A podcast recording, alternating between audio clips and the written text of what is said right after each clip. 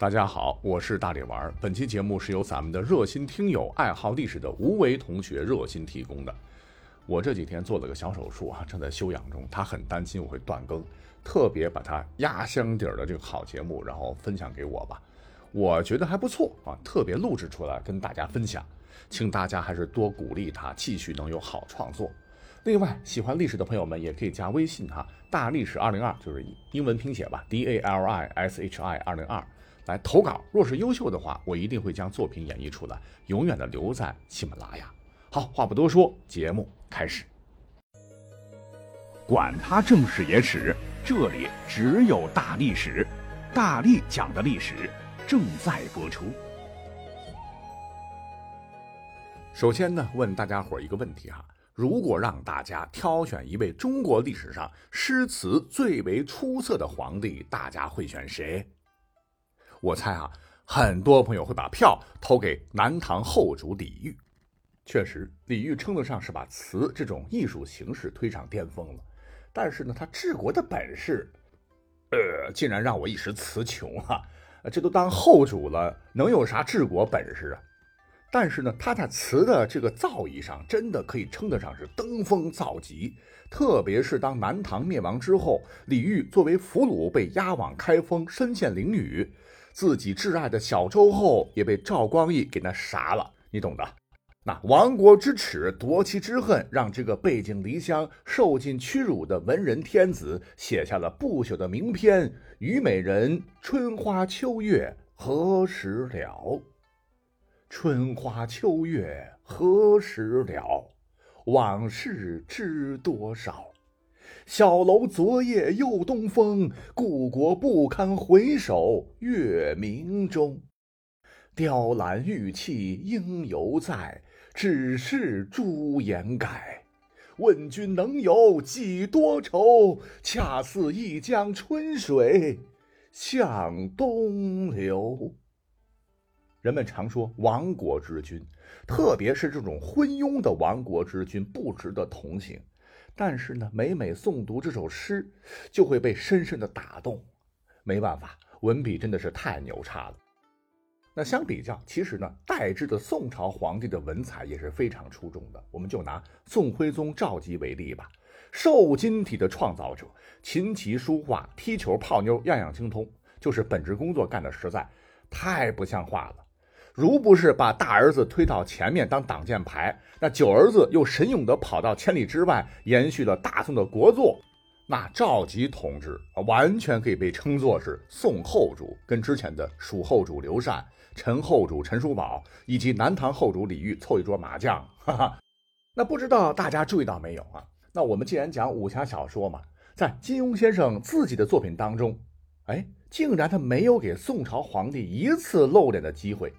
最接近的一次呢，就是在《射雕英雄传》中，郭靖和黄蓉都跑到皇宫御厨房了，给洪七公啊搞外卖，但愣是不给大宋天子露面的机会。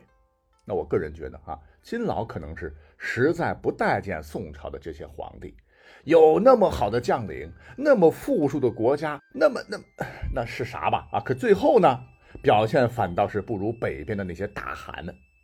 金大侠。在小说中提到了好多位北方的君王，你像是《天龙八部》里面的耶律洪基、完颜阿骨达，《射雕英雄传》中的铁木真、窝阔台父子，《神雕侠侣》中的蒙哥啊，以及忽必烈哥俩等等啊。虽说里面呢也有些人死的老惨了，比方说襄阳城外被杨过一砖头开瓢的蒙哥，但是总体上讲，这些大佬们还是挺雄姿英发的。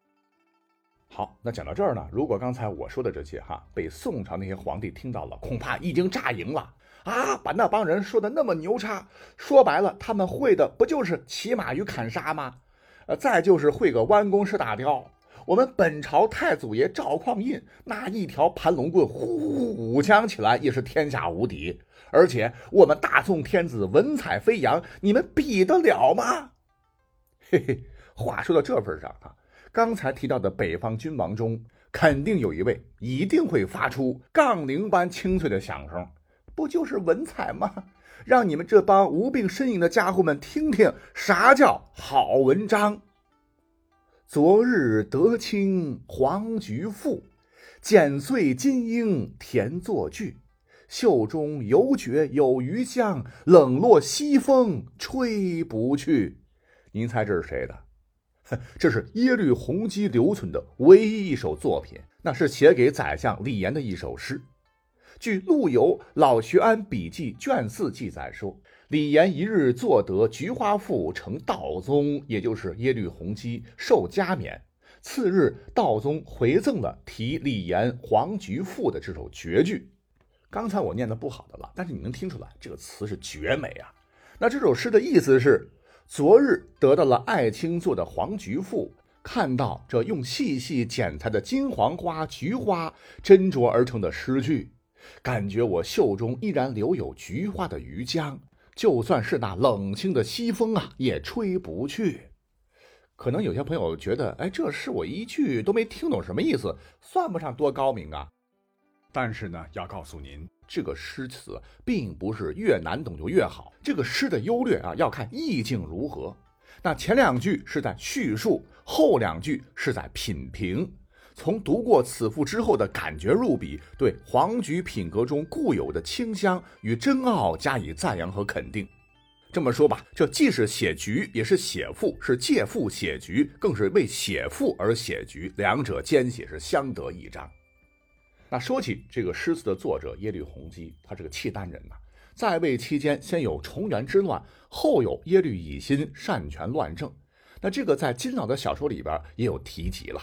而且这位老兄是中间莫变，让辽朝政治进一步腐朽啊。同时呢，又崇奉佛教，大兴土木，搭建寺庙，白白虚耗国力，使得社会矛盾进一步激化。但是呢，耶律洪基坚持对宋通好，临终前仍不忘嘱咐子孙是切勿生事，绝对不是金庸先生作品当中那个觊觎大宋河山的野心家。刚才读到他的诗，颇好汉文化。其汉诗气象磅礴，意境深远，收于清宁集中啊。只不过到现在，大部分已经失传了，只有前文中提到的这一篇还有记录啊，真是非常遗憾。此外，如果您非常喜欢《天龙八部》的话，您应该也记得另一位天子吧？那就是金太祖完颜阿骨达。如果对照耶律洪基的话，好像他确实没有留下啥墨宝。但是客观的讲，人家是从白山黑水中走出的第一代女真人。那穷其一生就是叮叮当当的打架，没文化也是合情合理。那么到他的子孙辈，哎，女真皇室里就出现了一位做过君主的著名词人，这就是大名鼎鼎的海陵王完颜亮。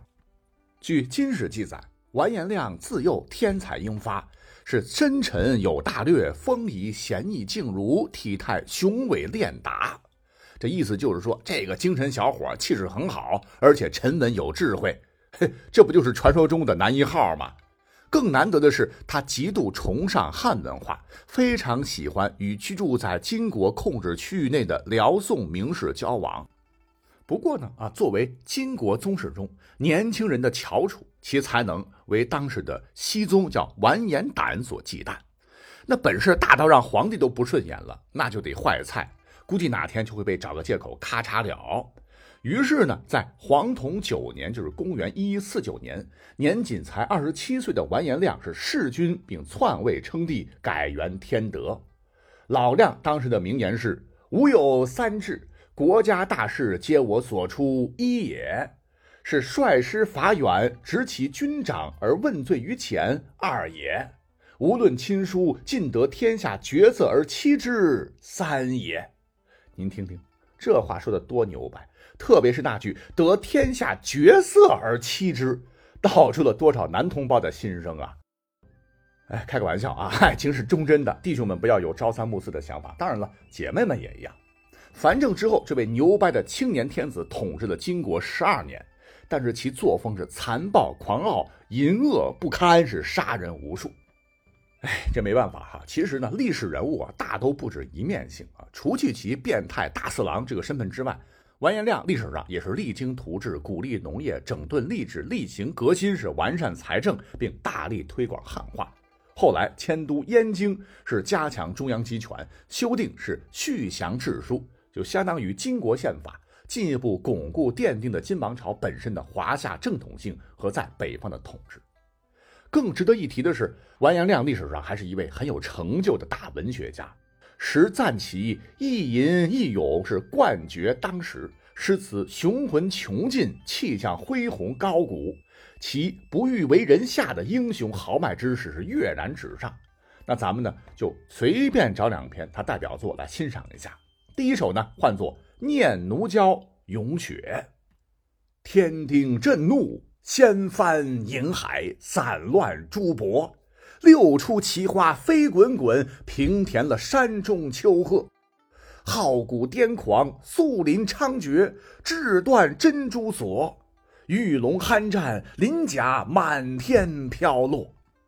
谁念万里关山，征服疆地，镐带沾旗角。色映戈矛，光摇剑戟，杀气横容目。匹虎豪雄，偏皮英勇，共与谈兵略。须拼一醉，看取碧空辽阔。哎，大家感觉怎么样啊？有没有当年苏东坡念奴娇、赤壁怀古的意味？要知道，苏大文豪也不是每首词都那么豪放，高兴了呢，也会用词教大家怎么做饭，怎么炖肉。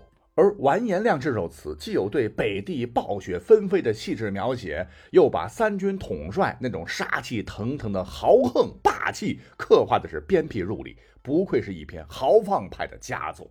这首词很长了哈，我会把这首词的字以及它的翻译呢放到咱们的节目介绍中，请各位慢慢欣赏。接下来咱们呢再来介绍一篇老亮的七律过汝音作，同样是文采绝伦呐。门掩黄昏染绿苔，那回踪迹半尘埃。空庭日没鸟争笑，幽径草深人未来。数仞假山当户有，一池春水绕楼台。繁花不识兴亡地，是游衣栏杆次第开。相传此诗成篇于完颜亮篡位之前。据说诗中的黄昏暗指西宗完颜亶已经命不久矣，马上要被自己取代。那抛开里面的政治意味不提，单就诗歌本身的意境而言，也是十分优美的。如果说前文中的词好比一幅气势磅礴的泼墨画，那么这首诗就像是一张着色细腻的工笔画，是假山楼阁、春水繁花，让人脑海当中瞬间就勾勒出了诗中的景象。啊，那看到这里，让人不得不佩服完颜亮的文采呀。只是很可惜，后来登基的金世宗完颜雍，因为跟老亮有夺妻之恨，自然不会跟他客气，把他的作品给处理得干干净净，只剩下几首流传度很高的，收录在《全金元词》中啊。不得不说，这是中国古代诗词界的一大憾事。好了，那金庸大师的小说纵贯中国历史。宋元时期啊，只是其中故事比较密集的一部分。有时间咱们再讲一讲下一个武侠高峰期——明清。欢迎大家继续关注我们的节目。